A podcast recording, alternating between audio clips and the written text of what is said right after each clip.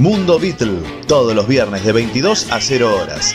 Dos horas con toda la información actualizada de los cuatro de Liverpool. Conduce Carlos Larriega desde todobeatles.com en Perú. Enlace exclusivo para Argentina por EGB Radio. No te lo pierdas.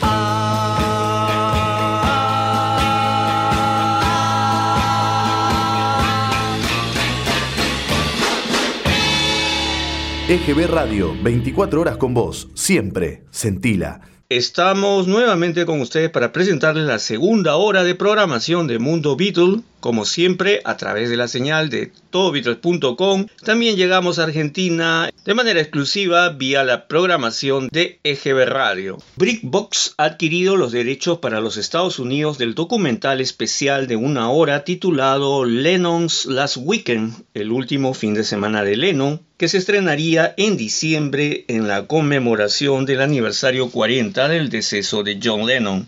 El film, producido por MGMM Studios y distribuido internacionalmente por Abacus Media Rights, muestra la entrevista radial que John Lennon le concedió al DJ de Radio One de la BBC, Andy Peebles, donde promociona su nuevo álbum Double Fantasy con Yoko Ono. Los derechos de este documental también han sido vendidos a CBS de Australia, DR de Dinamarca, Movistar Más de España y TV4 de Suecia.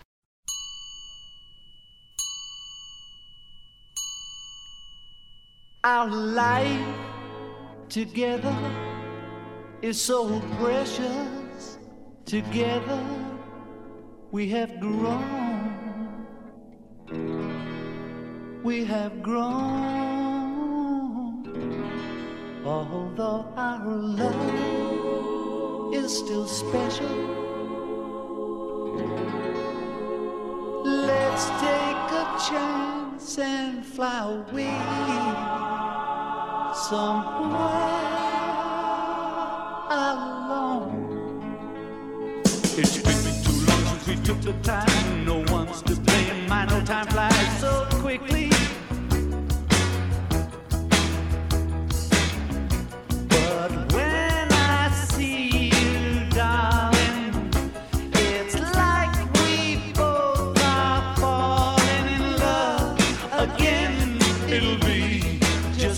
Stop.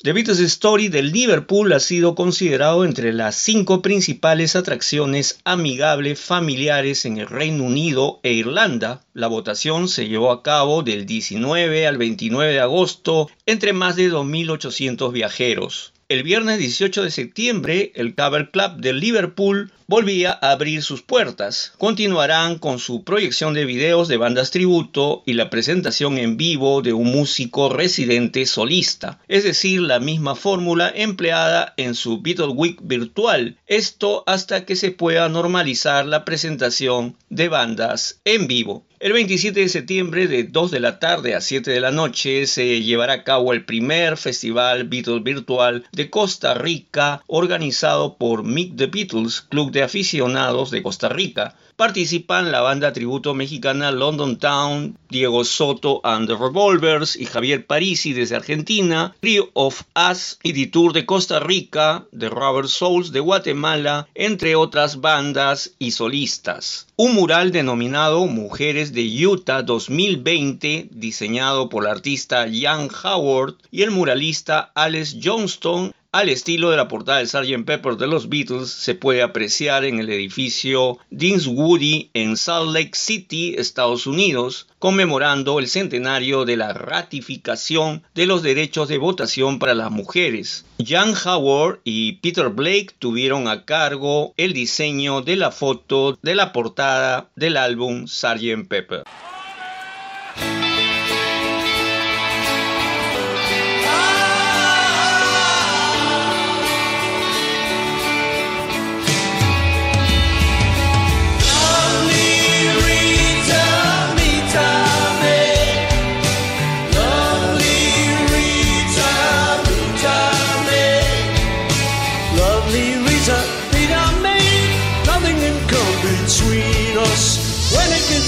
Dark, I tore your heart away.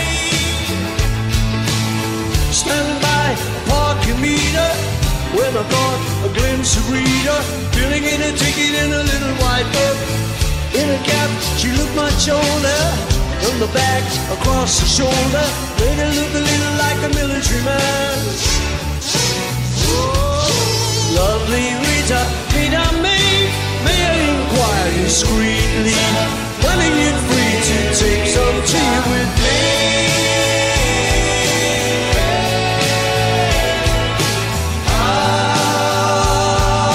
Ah, Rita!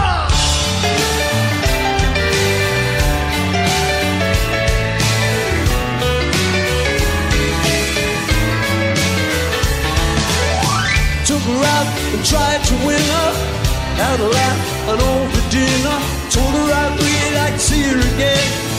Got the bill and Rita paid it.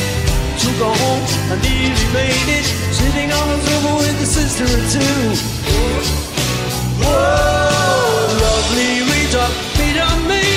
Where will I be without you? Give us a wink and make me think of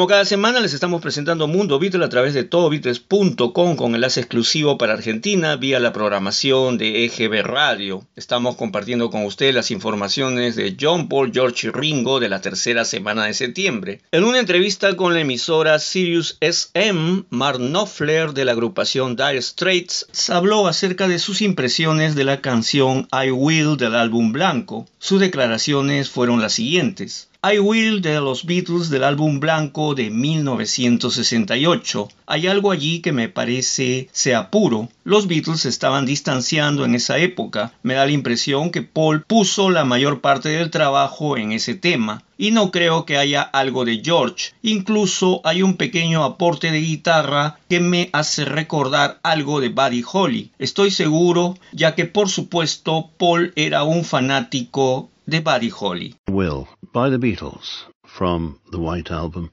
1968. There's something in there that seems to me to be pure. The Beatles were splitting apart about that time. It certainly sounds to me as though Paul put most of the work in on that one, and I don't believe there's any George on there at all. There's even a little guitar break in there that reminds me of something by Buddy Holly. I'm not quite sure what. And of course, Paul was a big Buddy Holly fan, as I'm sure were. Um, Who knows how long I've loved you? You know I love you still.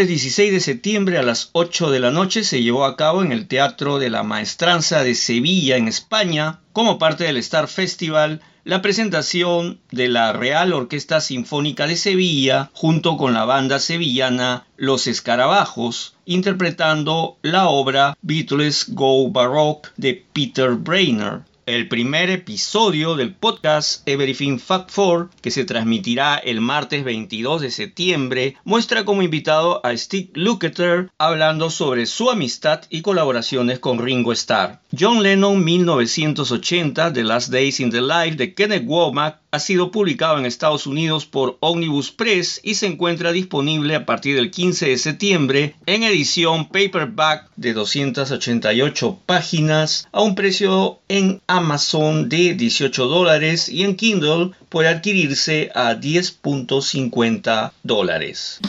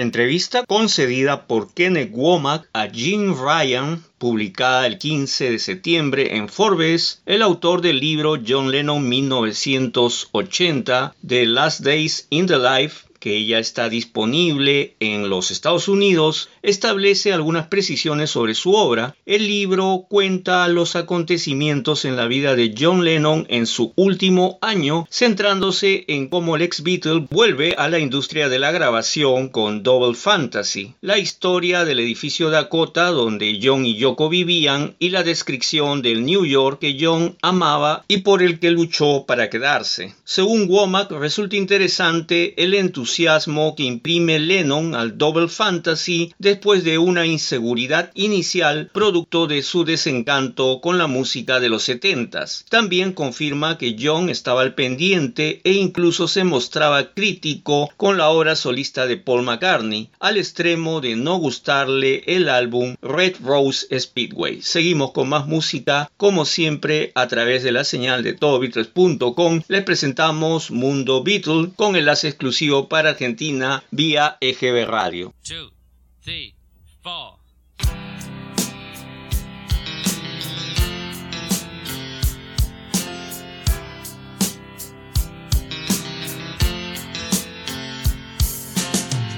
People say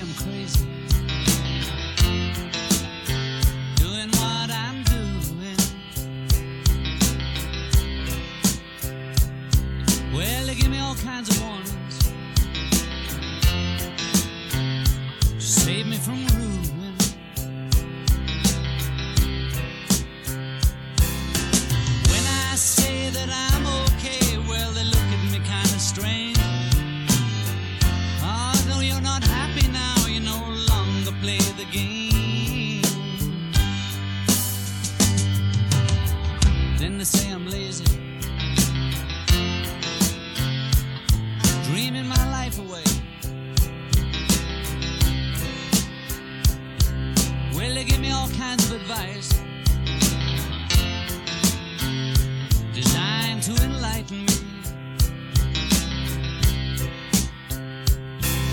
When I tell them that I'm doing fine, watching shadows on the wall, don't you miss the big time, boy? You're no longer on the ball.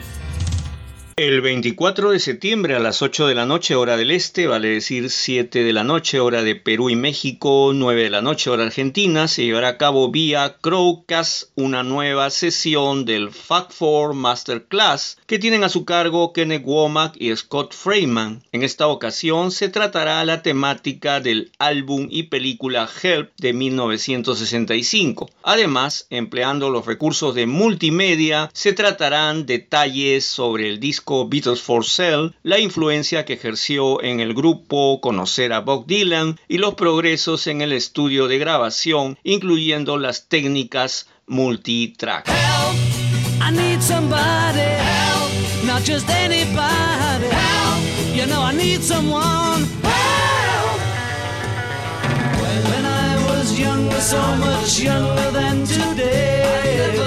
I never, needed anybody's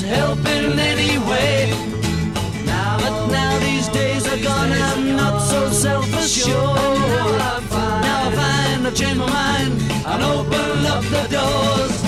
Help me if you can, I'm feeling down. And I do appreciate you being around.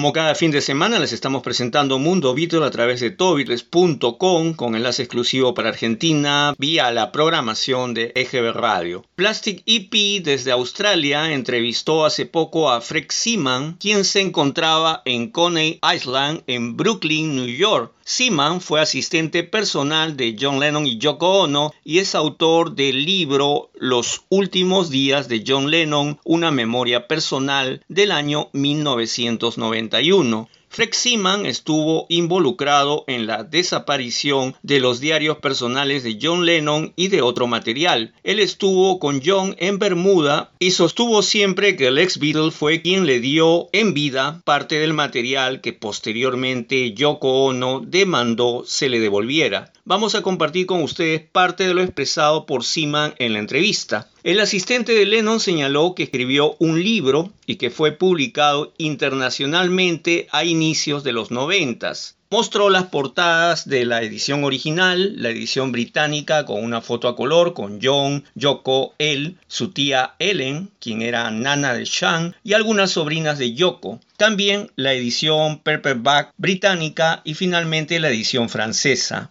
Seaman indicó que su libro no se encuentra disponible en este momento, salvo algunas copias en Amazon. Él piensa que podría publicarse a futuro una edición revisada, ampliada. Fred manifiesta que trabajó 18 meses con John y Yoko desde febrero de 1979 hasta un año después del deceso de Lennon, es decir, trabajó con Yoko un año más hasta 1981.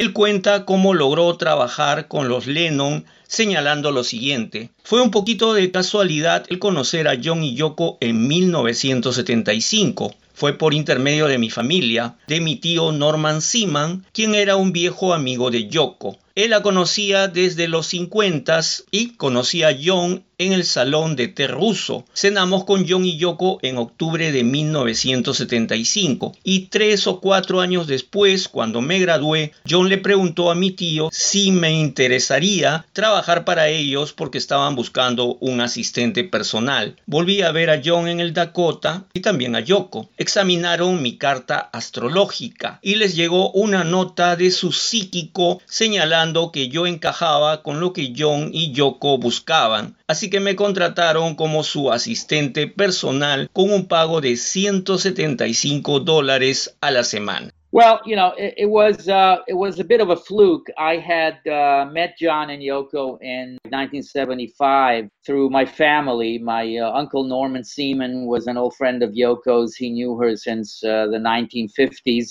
I met John at uh, the Russian Tea Room. Uh, we had dinner with uh, John and Yoko uh, in October of 75. As it turned out, uh, four years later, or three years later, when I um, graduated uh, college, he asked my uncle if I'd be interested in working for them. They were looking for a personal assistant. I met John again at the Dakota and Yoko, and they did my astrological chart and um, the word came back from the uh, from the uh, psychic that uh, I could uh, match for John and that we were destined to get along and uh, and so I was hired as his personal assistant uh, for $175 a week. Hey Vaughn, we're something but we can't hear the playbacks, we don't know what we're doing, and we got electric guitars even. Woke up this morning Blues around my head. No need to ask the reason why. Went to the kitchen, lit a cigarette. Blow the worries in the sky. I'm stepping out.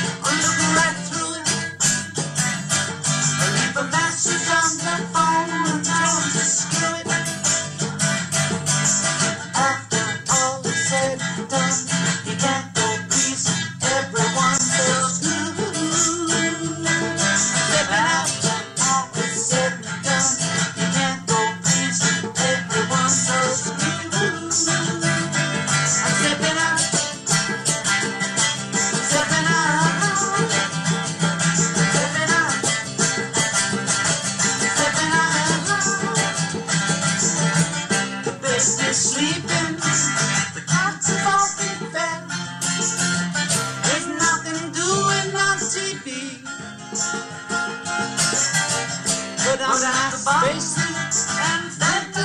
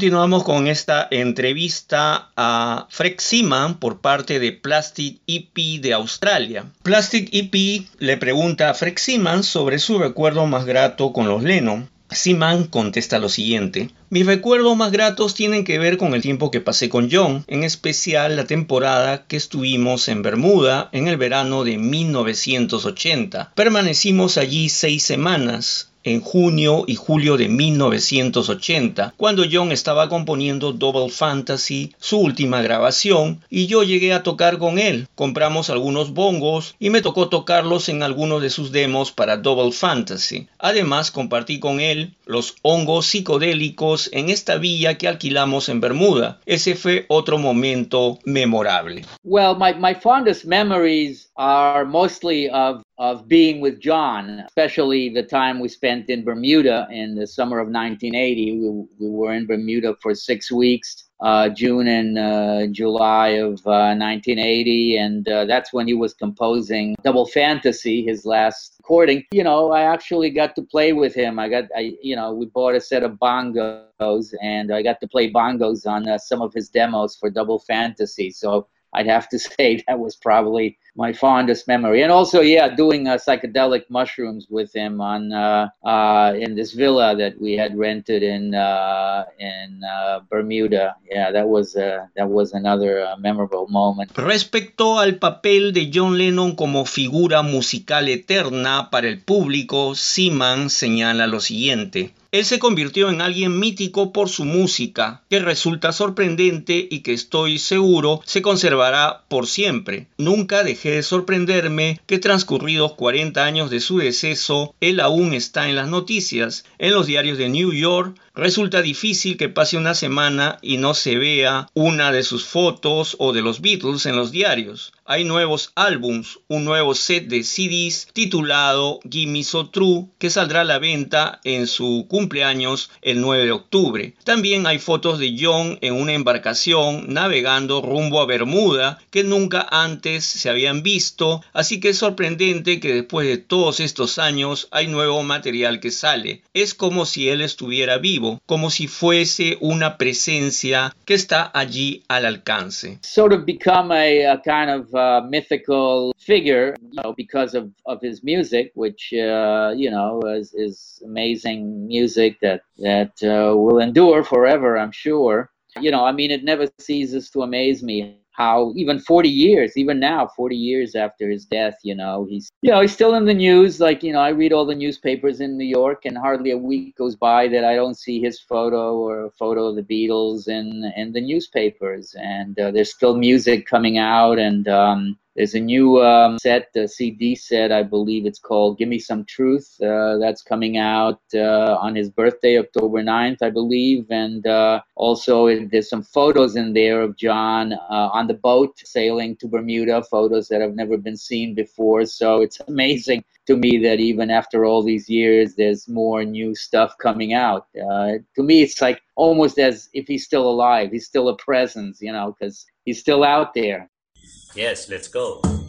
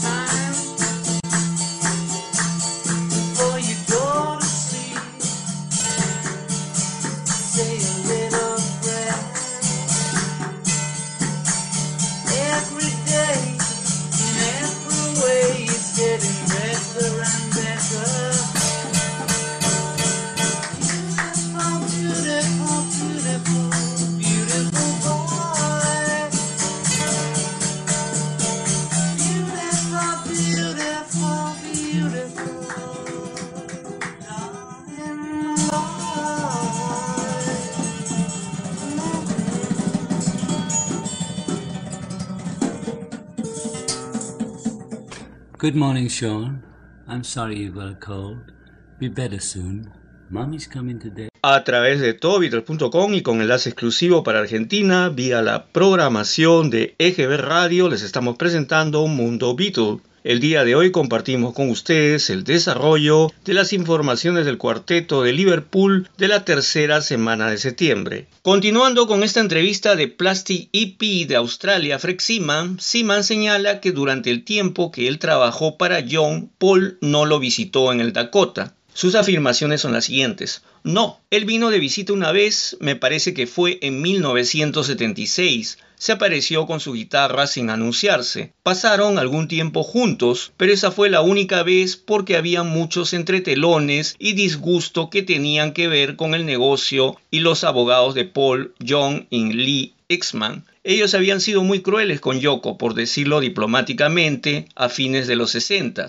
Odiaban a Yoko y ese era un gran obstáculo. Nunca iban a superar eso y habían algunas otras pequeñas razones por las que la relación de John y Paul estaba rota. No, he um, he had come. Uh, he had visited once in, I believe it was in 1976, and he'd shown up uh, unannounced with his guitar, and uh, they spent some time together. But uh, that was the one and only time because, um, yeah, there was there was a lot of. Um, behind the scenes uh, unpleasantness having to do with the business and Paul's in-laws, uh, Lee Eastman and and John Eastman. You know, they were very uh, they had been very unkind to Yoko, put it diplomatically, back in 60s you know they hated yoko and so that was like a big wedge and uh, they never really got past that. Also there were other there were other you know petty uh, reasons why um, John and Yoko, uh, John and Paul's relationship kind of ruptured. Seaman cuenta acerca de la insistencia de Paul en sacar su álbum McCartney a toda costa, incluso no les había informado a los demás que estaba trabajando en un disco solista y cuando lo sacó los demás desconocían que estaba dejando a los Beatles. Lo sintieron como una traición y vinieron después los litigios que llevaron a la separación. En cuanto a Ringo Starr dijo lo siguiente,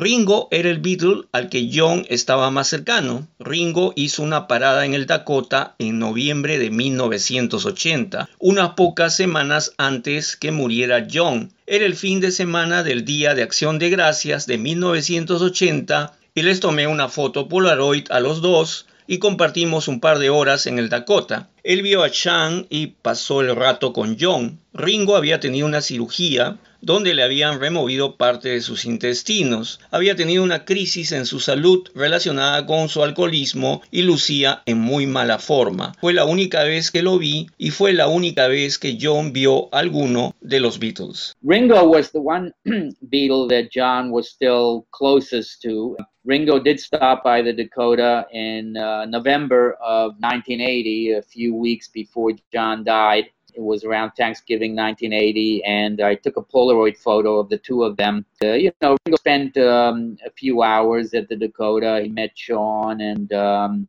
he uh, hung out with John. Uh, Ringo had uh, had had major surgery. He had a few feet of his intestines removed. Uh, he he had a health crisis and uh, related to his like alcoholism, and um, he looked uh, in pretty bad shape. That's the one time that I met him, and uh, that's the last time that John met uh, any of uh, the Beatles.